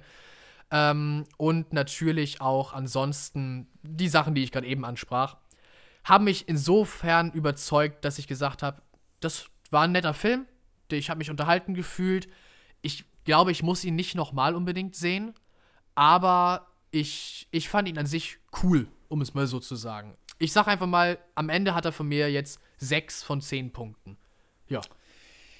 Ich fand ihn tatsächlich ähm, gegenteilig ein bisschen schwieriger, muss ich sagen. Ähm, ich, ich sehe deine Punkte. Ähm, für mich ist er allerdings nicht unbedingt besser als jetzt äh, irgendwie äh, Morbius oder Amsterdam. Für mich sind, ist, ist er tatsächlich eher auf der gleichen Ebene. Also ich sehe irgendwie da nicht die Verbesserung. Ich finde, dass diese Fragen aufgeworfen werden, ähm, ne, dass Black Adam irgendwie äh, moralisch vielleicht, ne, also ist er eher ein Held, ist er eher ein Bösewicht. Ähm, das wird auch nur aufgeworfen, aber es wird nicht irgendwie tiefgreifend noch äh, thematisiert, sondern das soll dann auch reichen, was dann da gesagt wurde dazu. Das nimmt nicht viel Platz ein in dem Film und das ist mir dann auch zu wenig. Ähm, und dann auch eher wie auf einem Level von einem Morbius, finde ich. Ähm, Und auch so grundsätzlich, ich finde, der Film ist halt einfach, du hast es bereits erwähnt, der ist eine wahnsinnige Reizüberflutung. Ne? Du bekommst die ganze Zeit nur von vorne Energie. Also ne, du bist ja völlig, äh, also ich bin völlig äh, überflutet rausgegangen aus dem Kino, Ja. weil der Film lässt sich erstens keine Pause, der ist wahnsinnig schnell geschnitten, wie du schon sagtest. Ne? Also der hat einfach eine Schnittfrequenz, die ist der Wahnsinn. Also das habe ich auch noch nie gesehen. Äh, da wurde zwischendurch, ähm, also wirklich im Sekundentakt ja geschnitten. Ähm, das hat mich echt gestört. Und ansonsten, ja, er, ist wahnsinnig platt erzählt. Er ist, äh, er hat eine Geschichte, die ist unglaublich vorhersehbar. Ich finde das CGI stellenweise überhaupt nicht gut. Meine Meinung. Also ich fand gerade so zum Schluss, wenn dann die Justice Society noch mit reinkommt, sah das teilweise echt nicht gut aus. Ähm, er ist irgendwie schnell erzählt, zieht sich aber auch in Teilen, Genau, gerade wenn ja. es dann irgendwie diese, diese, diese Geschichten aus der Vergangenheit von noch gibt. Das finde ich hat sich auch irgendwie merkwürdig eingefügt. Also grundsätzlich ein Film, der sich im Gesamtpaket wie so ein typischer DC-Superheldenfilm anfühlt und irgendwie nicht so richtig weiß, was er erzählen möchte. So hat sich das für mich angefühlt. Und ähm, ja, eine wahnsinnig konstruierte, ganz platte Geschichte hatte. Aber irgendwie hatte ich auch meine Freude so in manchen Action-Sequenzen und dachte, okay, hier reizen sie es halt wirklich aus. Ne? Das, ist, das ist immer das, wo wir bei Star Wars oder bei Marvel sagen, eigentlich würde ich, es ist cool, was wir sehen, aber eigentlich würde ich mal gerne das und das sehen. Mhm, ja. Und DC macht halt das und das. Plus sie hauen noch mal irgendwie 30 Sachen drauf. Und das ist dann Black Adam so. Also das ist schon, es ist wirklich wahnsinnig drüber. Und ähm, dafür, finde ich, hat der Film auch noch was. Es, also ich habe ihm viereinhalb von zehn Punkten gegeben. Das ist eben für mich noch ein bisschen besser als jetzt äh, Morbius oder so. Ähm, aber ja, trotzdem für mich jetzt äh, irgendwie kein Film, den ich unbedingt noch mal sehen möchte. Und damit kommen wir zum besten von diesen drei großen Hauptfilmen, Ja, die wir heute besprechen wollen. Nämlich, ähm, aber für mich auch nur knapp eine bessere, aber kommen wir auch gleich dazu. Wir haben nämlich auch da eine nicht ganz weit entfernt, aber schon ein bisschen entferntere ähm, Auffassung. Und zwar Black Panther 2, Wakanda Forever. ja, der ganz jetzt genau. gerade in den Kinos gestartet ist. Ja, Ein jetzt letzte Woche, ne? Genau, richtig. Ein Film, der sich natürlich rund um äh, Chadwick Boseman dreht. Äh, ein Tribut äh, quasi auch für den Schauspieler, auch, aber auch für den Charakter Black Panther einfach ähm, zollt. Ja. Ähm, aber auch eine neue Geschichte erzählt mit einem neuen Black Panther, der möglicherweise am Horizont steht.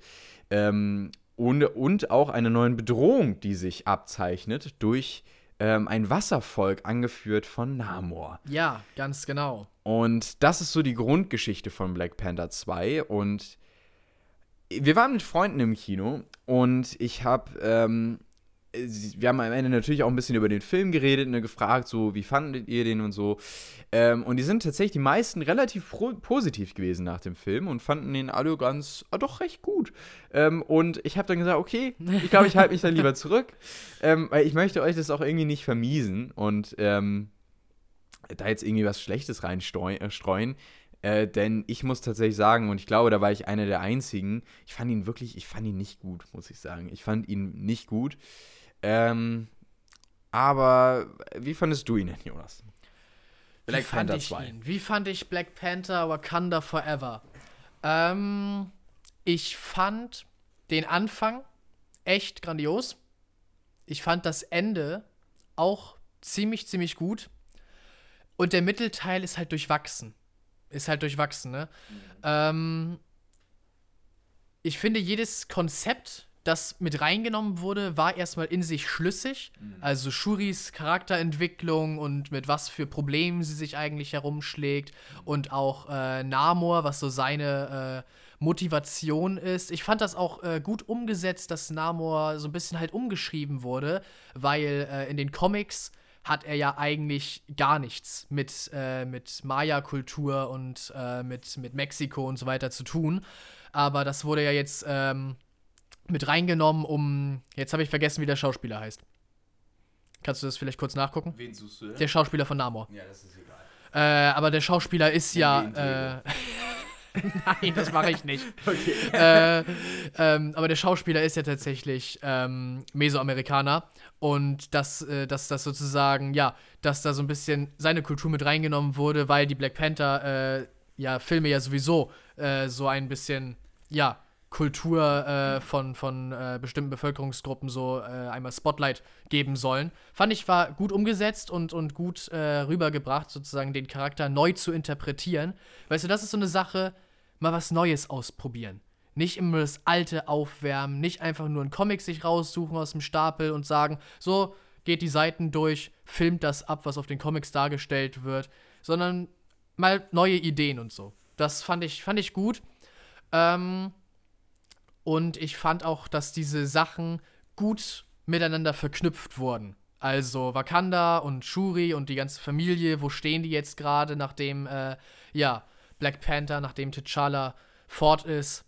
Ähm, und wie, äh, ja, wird das damit verbunden, dass jetzt plötzlich äh, diese neue Bedrohung da ist und dass äh, die Leute jetzt auch wieder was von Wakanda wollen? Ja, also insgesamt storytechnisch kann ich gar nicht viel daran aussetzen. Es hapert dann so ein bisschen an den Feinheiten und an der Ausführung. Ein Charakter, mit dem ich nichts anfangen konnte in diesem Film, äh, war Riri Williams, also Ironheart. Ich, ich weiß nicht. Ich, der, sie könnte nicht da sein in dem Film. Man müsste ein klitzekleines bisschen den äh, Punkt, an dem sich der Konflikt entzündet, umschreiben und wir hätten das gleiche. Und wir hätten den gleichen Film. Und ja, ich weiß auch nicht. Das, dieser Charakter gibt mir nichts. Ich habe auch keine Lust, jetzt irgendwie großartig Ironheart, die Serie, die sie bekommt, zu sehen. War ein bisschen fehl am Platz irgendwie. Also, dann hätte ich lieber von anderen Sachen ein bisschen mehr gesehen, ein bisschen mehr Zeit noch gekriegt, zum Beispiel für weitere Charakterentwicklung. Äh, Gerade für, für Namor noch so ein bisschen, denn ja, sein, äh, seine Motivation und so wurde aufgezeigt und seine Hintergrundgeschichte. Aber es ging dann doch im, im äh, zweiten, in der zweiten Hälfte des Films relativ schnell, wie sich das dann zwischen ihm und Shuri weiterentwickelt hat. Hätte man ein bisschen mehr Zeit für haben können, wenn man zum Beispiel nicht die ganze Sequenz, wie, äh, wie Ironheart überhaupt erst nach Wakanda kommt, äh, wenn man das rausgelassen hätte, weißt du? Ähm, ja, das war so ein Manko zum Beispiel. CGI auch so eine Sache. Stellenweise fand ich es wirklich gut. Äh, auch schöne Designs, auf die man gekommen ist, wieder für äh, Namor und für seine Welt. Ich finde das Schiff von den Wakandanern, ich glaube, man sieht es auch einmal im Trailer. Das dieses, Bügeleisen. Ja, das Bügeleisen. ich weiß nicht, ich, ich mochte das Bügeleisen. Ich fand, das war mal eine ganz andere Idee für so ein Schiff. äh, und es sah, es sah cool und, und menacing aus und doch hatte was. Andere Sachen, leider auch wieder Ironheart. Was ist das? Was ist das für eine Rüstung, die sie da anhat? Sind wir bei den Power Rangers gelandet oder was? Es tut mir leid, ist auch gar nichts gegen die Schauspielerin. Die Schauspielerin kann da gar nichts für. Ihr Charakter ist einfach nur so geschrieben, dass er nichts zur Story beiträgt. Und die VFX-Artisten äh, waren ein bisschen wahrscheinlich in Zeitdruck und überfordert, um ihren Charakter noch fertig zu machen. Mhm. Ja, es ist, es ist schade. Also gerade an diesem Charakter hänge ich mich so ein bisschen auf bei meiner Kritik.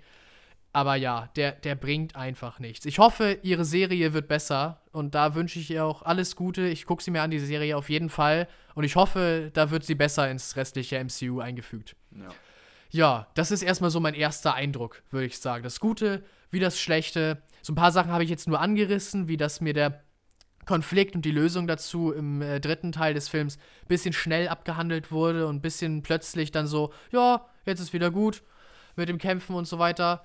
Ja, aber im Großen und Ganzen fand ich, hatte der Film gute Ansätze, hat die auch einigermaßen gut ausgeführt. Sind halt die Details, die ja so ein bisschen auf der Strecke bleiben. Was würdest du ihm geben? Äh, sieben von zehn Punkten. Also, ich finde, dass der Film in dem, was er sich in Real Life ja auch gesetzt hat, und zwar ein Tribute für Chadwick Boseman zu sein, vollkommen Erfolg hat. Die ersten 15 Minuten und die letzten 15 Minuten des Films sind grandios. Ich war echt kurz, für, also Wasser war schon in den Augen. Äh, aber halt ja, danach ist es doch mehr so der normale Marvel-Kram, den man sonst auch sieht. Okay, also ähm, ich muss tatsächlich sagen, ähm, du siehst ihn bei 7 von 10 Punkten. Ja, genau, 7 von 10. Ähm, für mich also, ich, ich, sehe, ich sehe die positive Seite. Nee, ich fange anders an. für mich ist der Film, ich, ich fange direkt mit dem Schlechten an. Nein, also für mich ist der Film ähm, quasi genau in vielen Punkten, was das Writing angeht, was die Intention hinter diesem Film angeht, was so viele andere Punkte auch angeht, bin ich, finde ich, in meinem Empfinden bei Black Adam. Was den gesamten Mittelteil angeht. Deswegen, und ich, ich versuche meine Punkte zu erklären, deswegen gebe ich dem Film in seinem Mittelteil viereinhalb von zehn Punkten. Okay. Dann kommt aber die Tribute-Sache von Chadwick Boseman rein. Und wie gesagt, wie du schon bereits erwähnt hast, das ist fantastisch, weil wirklich, also ich finde, man wird am Anfang ein bisschen zu sehr, Entschuldigung, reingeworfen. Ähm, und auch so dieses, diese, diese, diese, dieser Tribute-Part am Anfang ist mir ein bisschen zu kurz, mhm. dafür, dass er so aussagekräftig ist. Ähm, oder noch, er hätte noch einen Ticken aussagekräftiger sein können. Also meckern auf hohem Niveau, aber ich finde ich find den, find den Start einfach cool. Also machen wir es kurz. Ähm, und ich finde, dass das Ende wahnsinnig gefühlvoll ist. Ich finde, da haben sie genau den richtigen Punkt getroffen. Ähm, nicht zu viel gezeigt, nicht zu wenig gezeigt und es perfekt austariert, um bei dem Zuschauer eine Emotionalität für diese Figur auszulösen. Das ist, finde ich, grandios gelungen. Und ähm, das rechne ich dem Film auch hoch an. Und deswegen bekommt er für mich diesen einen Pluspunkt für die gesamte Chadwick Boseman-Sache. Und damit landet er bei mir bei 5,5 von 10 Punkten. Und wie gesagt, dieser gesamte Mittelteil, der ist für mich knapp unterdurchschnittlich, weil ich muss ganz ehrlich sagen, ich saß zwischendurch im Film und ich dachte mir, was schaue ich mir hier gerade an? Was ist das? Diese ganze Namor-Sache, die hat mich überhaupt nicht interessiert. Ich fand die völlig belanglos, weil ich dachte mir am Ende, sie werden irgendwie ein Arrangement finden oder so. Ich spoilere jetzt nicht, wo es hingeht, aber Ne? Also, ja. man kann es sich schon irgendwie denken, und das ist, wie du sagst, es ist dieses typische Marvel-Ding. Aber ich finde auch das Ende wahnsinnig platt. Da ist ja nichts hinter. Und es wird dann irgendwie mit so einem Nebensatz noch auserzählt, dass man sich als Zuschauer auch denkt, ah, okay, die machen das nur als, ne, als Vorwand so. Aber in Wirklichkeit denkt man sich, ne, sorry, aber das reicht nicht. Sie haben vorher da noch diese riesen. Äh, Jetzt kann ich nicht viel sagen, weil sonst würde ich anfangen zu spoilern. Sie hat noch eine riesige ähm, Konfliktsituation. Konfliktsituation zuvor. Und danach ist dann auf einmal alles geklärt? Nee, also sorry, da bin ich raus. Das bin ist für mich. Auch, das bin ich auch bei dir. Ist für mich der große Punkt. Ähm, diese gesamte Sache rund um. Also, wie gesagt, der Cast bin ich völlig bei. Ne? Ich bin völlig überzeugt davon. Ich finde, der Film zieht sich gerade auch im Mittelteil, ne, weil er immer, weil irgendwie dann noch wird, dann wird hier nochmal die Geschichte von Namor reingeklatscht, dann wird hier nochmal eine angedeutete Liebesgeschichte erschafft. Hast ähm, du das auch gemerkt? Ja. Fandest du das ja, auch? Ja, als, ja, in Teilen. Also ich würde es in Teilen sehen. Ja, ja. nur so ein bisschen. Wirklich so ein ja, ganz ja, kleines bisschen. Ja, ja. Aber, Aber ich sehe es, ja. Als ich den anderen das sagte, waren alle so, nein, gar nicht, überhaupt nicht. Und ich dachte schon so, hä, bin ich jetzt blöd? Da ist doch was zwischen den ja, beiden ja, ja, ja. Doch, das sehe ich auch. Also, ähm, ne, und das wird alles noch in, diese, in diesen Film reingequetscht, irgendwie. Und dann, ähm, oder, oder halt irgendwie nochmal hereingeworfen und dann hier nochmal was. Und dann kommt natürlich auch noch Ironheart dazu. Da komme ich gleich auch nochmal auf Ironheart zu sprechen. Oh, die Arme. Ähm, tut mir so ein bisschen leid. Ja, sorry, also no, no front, also nee, keine, ich keine ja eben auch schon Aussetzung an die, an die Schauspielerin. Aber Egal, komme ich gleich drauf zu sprechen. Ich möchte noch ganz kurz auf, den, auf das Grundsätzliche vom Film eingehen. Also, wie gesagt, er zieht sich wahnsinnig. Ähm, er ist unglaublich vorhersehbar. Also wirklich Vorhersehbarkeit ist hier echt so ein Ding. Das ist ein Marvel-Film nach dem 0815-Schema, wirklich. Und das fand ich einfach nur schade. Und ähm, dieser Mittelteil, der unterscheidet sich natürlich von Black Adam. Gar keine Frage, weil wir hier natürlich im Black Adam haben wir eine wahnsinnige Reizüberflutung. Das ist einfach nur drauf, 100.000 Schnitte. Und Black, äh, Black Panther lässt sich Zeit, ja. Die haben mal schöne und längere Zeiten und längere Einstellungen und auch gut inszenierte Sachen. Dann kommen für mich aber auch, deswegen komme ich dann am Ende doch bei viereinhalb raus, weil dann sind wieder Momente dabei, wie zum Beispiel eine Einführung von einem neuen Königreich, was finde ich auf eine Weise gemacht wurde, die ich nicht verstanden habe. Ich habe sie nicht verstanden, diese, diese Weise, ähm, diese, diese neue Welt einzuführen, mit einem Soundtrack unterlegt, ähm, der für mich irgendwie so ein bisschen dazwischen wabert. Entweder verstehe ich es einfach nicht Oder aber sie dachten sich, sie wollen cool sein und bringen das halt irgendwie so ein. Ich kann näher nichts sagen, weil sonst würde ich spoilern. Ähm, aber Leute, die den Film gesehen haben, wissen vielleicht, was ich meine. Und ähm, dann grottenweise, äh, stellenweise das, das CGI sah einfach grottig aus. Also wirklich schlimm. Gerade teilweise die Unterwassersachen sahen schlimm aus. Und, und jetzt komme ich zu der Sache, und das ist ein gesamter Punkt, der mich einfach am Film wahnsinnig gestört hat. Und das ist auch wirklich der Kritikpunkt, vor allen Dingen in, in, diesem, in diesem Mittelteil. Äh, das sind die beiden Hauptcharaktere. Nämlich einmal Shuri ähm, und äh, natürlich auch äh, Ironheart. Ironheart, beziehungsweise, wie heißt sie? Riri Williams. Riri. das wird auch nichts mehr. Äh, Riri Williams. Ähm, sie musste ja wirklich nichts, also wirklich nichts für ihren Charakter tun. Ja. Nichts. Ja. Sie hat alles. Das ist die, das ist Mary Sue. So, das ist, das ist sie. So, einfach, sie bekommt alles irgendwie hin. Und sie, sie wird vor keine Herausforderung gestellt. Das soll der neue Iron Man sein? Ich habe kein Problem, und das möchte ich an der Stelle ganz ausdrücklich sagen, ich habe kein Problem damit, einen weiblichen Iron Man zu haben. Also ich habe schon ein Problem damit, dass man es bis zum Ende ausschlachtet, bis zum geht nicht mehr. Ähm, weil das tut man in dem Moment, in dem man sie als weiblicher Iron Man besetzt. Mhm. Aber ich habe ganz explizit kein Problem damit, dass sie weiblich ist. Ne, das möchte ich ganz klar sagen, weil das, äh, ne, das kann, kann man ja auch völlig falsch auslegen. Ich bin einfach mit der Inszenierung, mit dem Aufbau ihrer Figur überhaupt nicht zufrieden.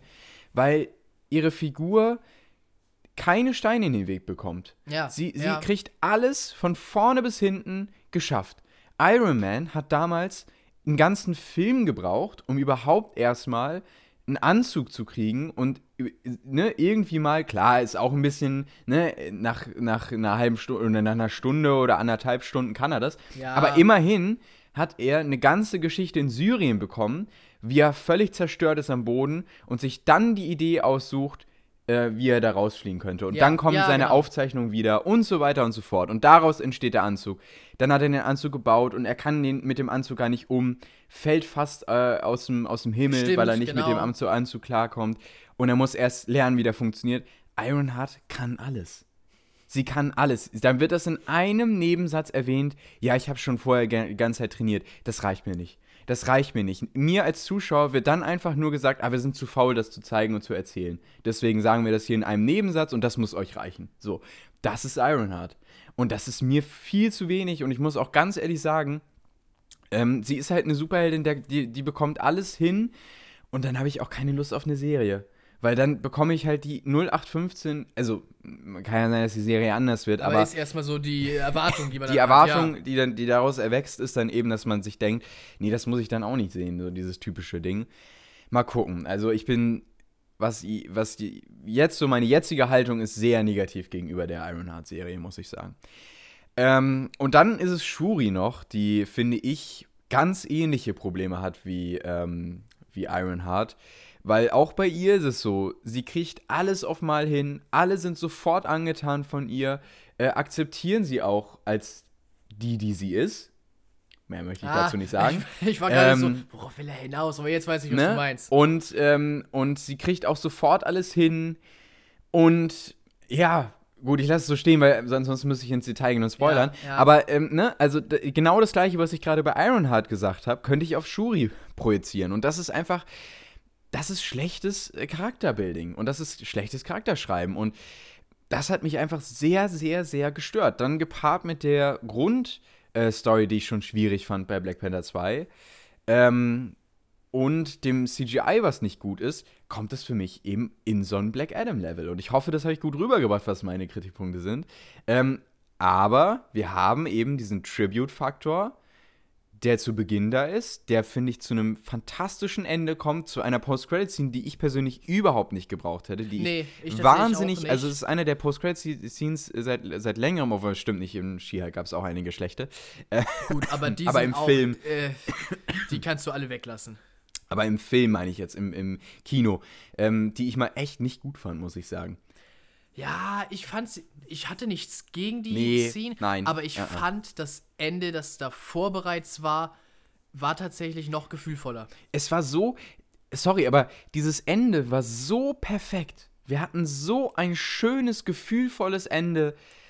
Und dann faden die, die, die Credits rein und du denkst dir, ja, Mhm. es war kein guter Film, für mich jedenfalls zwischen, zwischenzeitlich, aber dafür ein so schönes Ende und nochmal ein toller Ausklang für diesen, ja, ne, also ein toller Ausklang und dabei hätten sie es belassen sollen. Und dann kommt die Post-Credit-Scene, da dachte ich mir, ach nö, Leute, Freunde, ne, Ja, ja. ihr macht's ja, kaputt. Das ist genauso wie das Ende von House of the Dragon.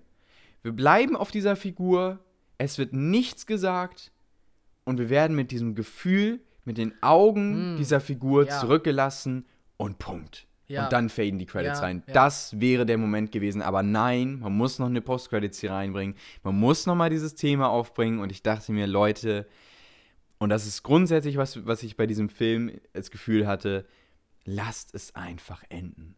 Lasst es enden, schlachtet es nicht aus bis zum geht nicht mehr. Und es wird leider ja immer nicht besser. Es wird ja nur noch, jedenfalls für mein Empfinden, schlechter, weil wir nur noch irgendwie versuchen, neue Charaktere mit irgendwie schnell neue Charaktere reinzubringen, denen keine große Backstory zu bringen, sondern komm, wir drücken sie einfach irgendwie in dieses MCU rein, was sowieso schon viel zu voll ist. Und da war ich raus. Und ich bin aus dem Kino rausgegangen und ich dachte mir, würde ich diesen Podcast nicht haben, würde ich mich nicht für Filme so stark interessieren, wie ich es jetzt tue, dann wäre das der Film gewesen, wo ich gesagt hätte, das MCU ist für mich durch und in die nächsten Filme gehe ich nicht mehr ins Kino. Und das fand ich wirklich, wirklich schade, weil ich war, ich war wirklich, ich habe mich richtig gefreut auf den Film, weil die Trailer mir auch suggeriert haben, dass wir irgendwie eine neue Spezies kennenlernen, eine neue Zivilisation ähm, und irgendwie, ja, weiß nicht, dieses gesamte Thema rund um Chadwick Boseman vielleicht noch aufgegriffen wird. Und dann bekommen wir irgendwie eine, spannende Geschichte erzählt von Wakanda und diesen, dieser neuen Zivilisation. Ja, aber dann war halt der so, der große Rest noch dabei, der mich einfach nur wahnsinnig enttäuscht hat. Und es ist ein hartes Fazit, das weiß ich. Und ich weiß auch, dass er bei vielen Leuten gut angekommen ist. Bei unserer Freundesgruppe ist er wahnsinnig gut angekommen. Und ich bin da wahrscheinlich einer der wenigen, die so die, dieses schlechte Fazit haben. Aber das ist für mich Black Panther 2. Und ich werde in die nächsten Marvel-Filme reingehen, weil Weil ich mich halt für Filme interessiere, haben weil, ich, ja. weil wir diesen Podcast haben und weil ich auch irgendwie wissen möchte, ähm, als, als Filmenthusiast, ob sie irgendwann die Kurve nochmal kriegen. Aber wenn ich halt wirklich die Filme nur so aus Fun an einem Freitag oder Samstagnachmittag gucken würde und mich nicht tiefgreifend damit ähm, ähm, beschäftigen würde, zum Beispiel auch, ich kenne Leute aus meinem, äh, aus meinem Familienkreis, die sind genau solche ähm, Zuschauer, die wären raus. Also jedenfalls, wenn ich einer von denen wäre, wäre ich raus. Ich würde in die nächsten Filme nicht mehr reingehen. Das wäre für mich der Endpunkt. Und das ist schade. Das ist wirklich sehr, sehr schade. Und damit sind wir mal weit auseinander, Jonas. ich glaube auch, ja.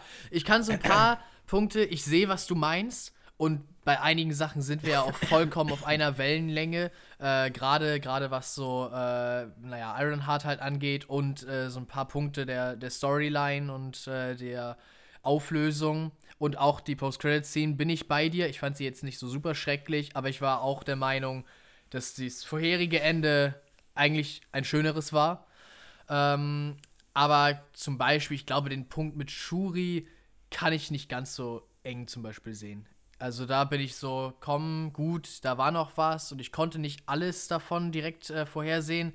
Sie trifft einen Charakter in diesem Film, mit dem ich so überhaupt nicht gerechnet hätte zum Beispiel, wo man auch locker, wenn man es ganz einfach hätte halten wollen, was ganz anderes hätte machen können und irgendwie noch mal so eine, so eine, ja, äh, lighthearted äh, Szene, die ja, stimmt, stimmt. Ich sehe, was du sehr, meinst. weißt du? Aber, Aber, auch dann, die, die Entwicklung, die daraus entsteht, die ist mir auch wieder viel zu schnell. Weil, ne, man, man hat dann eben, man, man könnte das ja wahnsinnig spannend inszenieren, dass man sagt, okay, die, die Figur driftet vielleicht gerade ab. Aber man weiß ja als Zuschauer, es ist Marvel und am Ende wird die Figur Ja, das sowieso wieder gut sein. Das ist halt schade, Und weil das ist wir das Problem. Weil das Marvel Cinematic Universe uns praktisch schon so darauf so, so, so abgestumpft hat. Ich dass mache- wir wissen, okay, daraus wird nichts. Aber das, weißt du, das halte ich nicht dem Film selber so ein bisschen vor. Ja, aber okay, ich mache jetzt, mal ein- mach jetzt mal ein wildes Gedankenexperiment und Achtung, das ist spoilerig. Das heißt, wenn ihr das nicht hören möchtet, dann spult jetzt einfach irgendwie zu fünf Minuten vor Ende des Podcasts äh, hin, denn das ist unser letztes Thema. Ähm, also, jetzt wird spoilerig, nicht mehr anhören, wenn ihr den Film noch nicht gesehen habt. Okay, wir machen jetzt mal folgendes Gedankenexperiment. Wie cool hätt, wäre das gewesen, wenn wir einen Film bekommen hätten, der zum Beispiel uns zu Beginn natürlich die ganze Tribute-Sache zeigt. Ich verstehe, dass wir einen Bösewichten brauchen. Ja. Wie cool wäre es aber gewesen, wenn wir sehen, wie Shuri langsam an dieser gesamten Sache rund um ihren Bruder zerbricht. Ah. Und wie sie halt irgendwie immer weiter absinkt und irgendwie gar nicht damit klarkommt, dass eine so wichtige Person aus ihrem Leben gerissen wird. Weil ich finde auch so diese, diese gesamte Sache, klar, die wird oftmals angesprochen, aber irgendwie gehe ich noch nicht so emotional mit ihr mit, dass sie wirklich gerade ihren Bruder verloren hat. Bis zum Ende. Ja. Ich finde, ne, aber äh, diesen gesamten Film durch und darauf baut der Film ja. Der baut ja darauf, dass sie so einen großen Verlust hat. Da gehe ich noch nicht so emotional mit. Aber wie cool wäre das gewesen, wenn wir sie gesehen hätten, wie sie richtig. Vielleicht hätte man es ja auch nicht so überspitzt machen müssen, aber auf jeden Fall, wie sie richtig, ne, schon leidet in einer gewissen Art Ja, und Weise ja, ja, unter dem. Verlust. Und daraus entwickelt sich dann so diese gesamte Sache. Sie tüftelt und baut sich den Anzug und ähm, wird dann irgendwie zu, ähm, zu, zu Zu Black Panther? Bla- Black Panther und dann kommt irgendwie, vielleicht noch, meinetwegen kommen dann die Bösen noch mit rein und dann wütet sie aber erstmal rum. Weißt du, sie, sie Ja, ist völlig ja, außer ja. Kontrolle und irgendwann dann, und ich weiß nicht, wie man das schreibt, weil ich, wie gesagt, ich könnte es nicht besser machen, aber das sind nur Ideen. Aber vielleicht bringt man dann irgendwie so den Punkt rein, wo sie dann merkt, das ist vielleicht doch nicht richtig, was ich mache. Und dann kommt so dieser Charakterwandel, den man dann irgendwie ein bisschen länger aufzieht und ein bisschen länger aufbaut. Und dann am Ende haben wir eben sie, wie sie am Strand sitzt, darüber sinniert, was sie zuvor getan hat, weiß, dass sie sich bessern muss in der Zukunft. Wir haben eben nicht in diesem Film gezeigt, dass sie, dass sie besser wurde, alles zum Guten gewendet, sondern wir haben sie an dem Punkt, sie hat vorher gewütet, so, sie weiß, dass sie sich bessern soll, sie hat diese Charakterentwicklung durchgemacht ähm, und zum Schluss sitzt sie dann da, weiß, was sie falsch gemacht hat und denkt dann mit anderen Augen an ihren Bruder, was ja auch im, in Teilen so im Film vorhanden ist, das will ich ihm gar nicht absprechen, ähm, aber diese, diese Emotionalität, die ist mir von ihr nicht geblieben.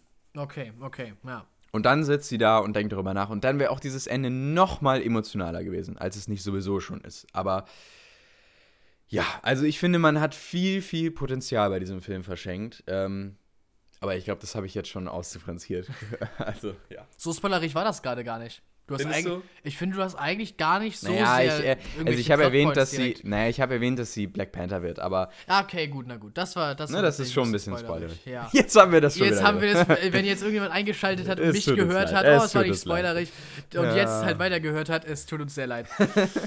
Okay, ich würde sagen, ähm, wir lernen uns langsam den Schluss. Den ja, Schluss, doch, denke ich auch. Ähm, wir hatten interessante Themen. Auf jeden Fall. Ich fand, das war eine sehr interessante Folge, weil wir halt an- bei zwei Filmen so ein bisschen zumindest äh, bei auseinandergehenden Meinungen waren und Ja. halt ein bisschen das aufdröseln konnten und ein bisschen mehr philosophiert haben. Ja, Ja, fand ich gut. fand ich auch. Ähm, bist du gespannt auf die nächsten, auf die nächsten Marvel-Projekte nach diesem Film? Was ist denn eigentlich das nächste Marvel-Projekt? Ich habe Ant-Man das 3. überhaupt nicht auf dem Schirm. Aber ich meine jetzt ja auch grundsätzlich. Grundsätzlich? Also, grundsätzlich. Äh, Hast du nach dem, nach dem Film Lust auf Marvel? es liegt nicht an diesem Film. Ich möchte es ganz klar sagen. Ich glaube, ich möchte diesen Film sehr vom MCU trennen. Äh, aber, also nicht Warum? vom gesamten MCU, sondern du, du versuchst jetzt die ganze Zeit so das Gefühl, das du über das MCU insgesamt hast, auf, äh, auf äh, Wakanda Forever zu übertragen. Ja, gut, Und ich das- meine, es ist ja ein, es ist ja ein äh, ja, Momentaufnahme aus dem MCU. Sicher, deswegen- natürlich ist es das.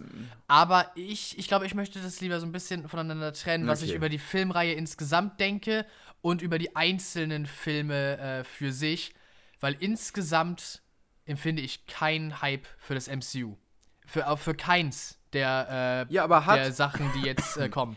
Und wenn du mich jetzt fragst, hat äh, Wakanda Forever irgendwie Hype nochmal neu entfacht, dann muss auch ich ehrlicherweise sagen, nein. Nein, hat es nicht. Nicht noch extra wieder.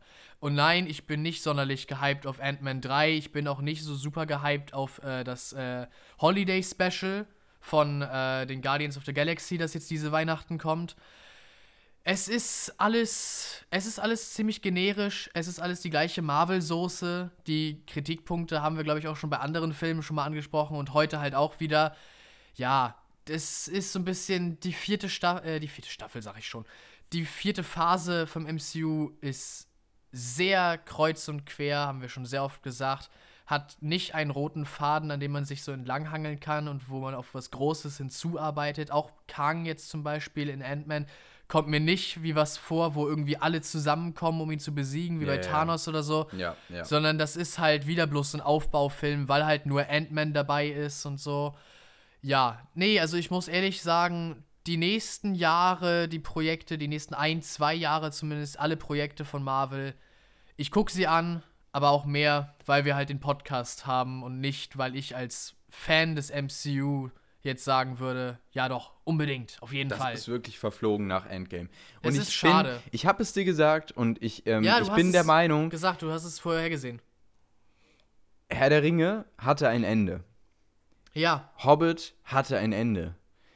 Harry Potter hatte ein Ende. ja. Und diese Filme sind bis heute Kult und die sind auch weiterhin Kult und die verkaufen sich auch noch gut. Und das sind, das sind äh, Sachen, die sind einfach, ne, die sind vor allen Dingen so in die Geschichte eingegangen, weil sie eine abgeschlossene Geschichte erzählen und weil sie nicht bis zum Schluss eben ausgeschlachtet wurden.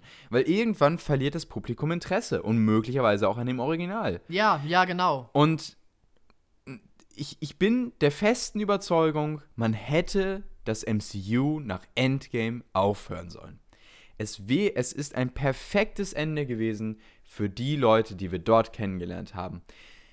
Lasst doch einfach dann, was weiß ich, fünf Jahre vergehen und macht Projekte in der, in, in der Zukunft, ähm, wo dann, wo ihr dann irgendwas ganz Neues anfangt. Ja, okay, ja. macht irgendwas völlig Neues. Wenn ihr Superheldenfilme machen, machen wollt, dann macht was Neues. Aber ich finde sowieso, dass der gesamte Superheldenmarkt sowieso völlig übersättigt ist.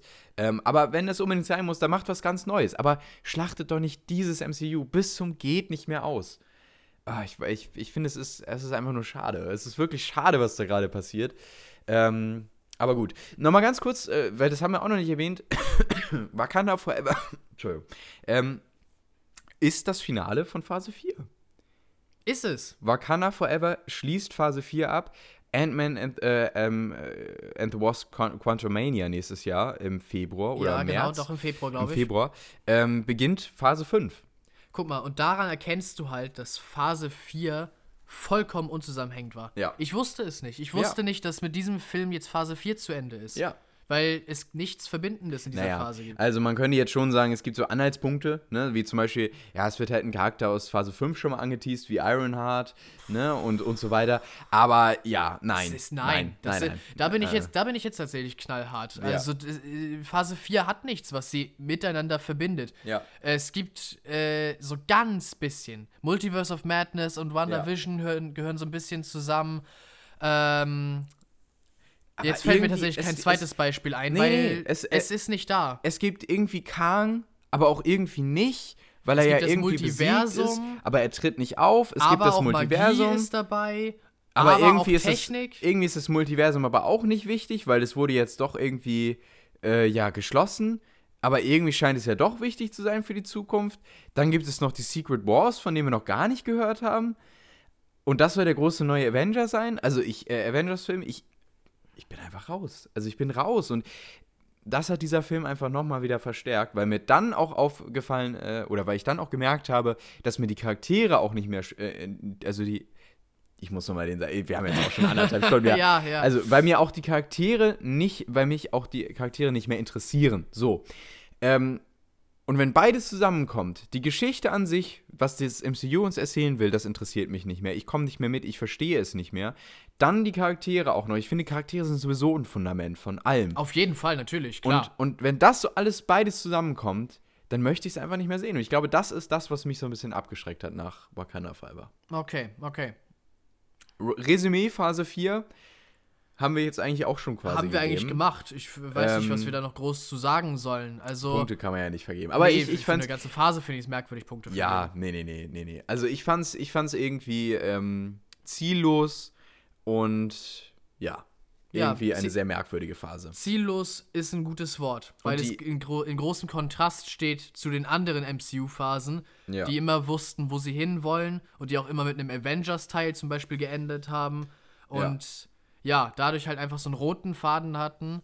Das fehlt Phase 4 halt komplett. Hier, und was wir auch noch haben, das haben wir noch gar nicht erwähnt, Eternals haben wir auch noch. Die Eternals gibt's ja auch noch. Ach ja. Die kommen auch noch. Und irgendwas haben die ja auch noch am Laufen. Also Ja, es ist alles, es ist, anderes. also hier, völliger und Overkill. weißt du, Na? daran erkennt man auch, dass viele der eingeführten Charaktere in dieser Phase langweilig sind, sterbenslangweilig und dass auch viele der Storylines einen einfach nicht interessieren. Ja. Weil ich alles vergesse. Ja. Das passiert, das ist mir nicht in den ersten drei Phasen passiert.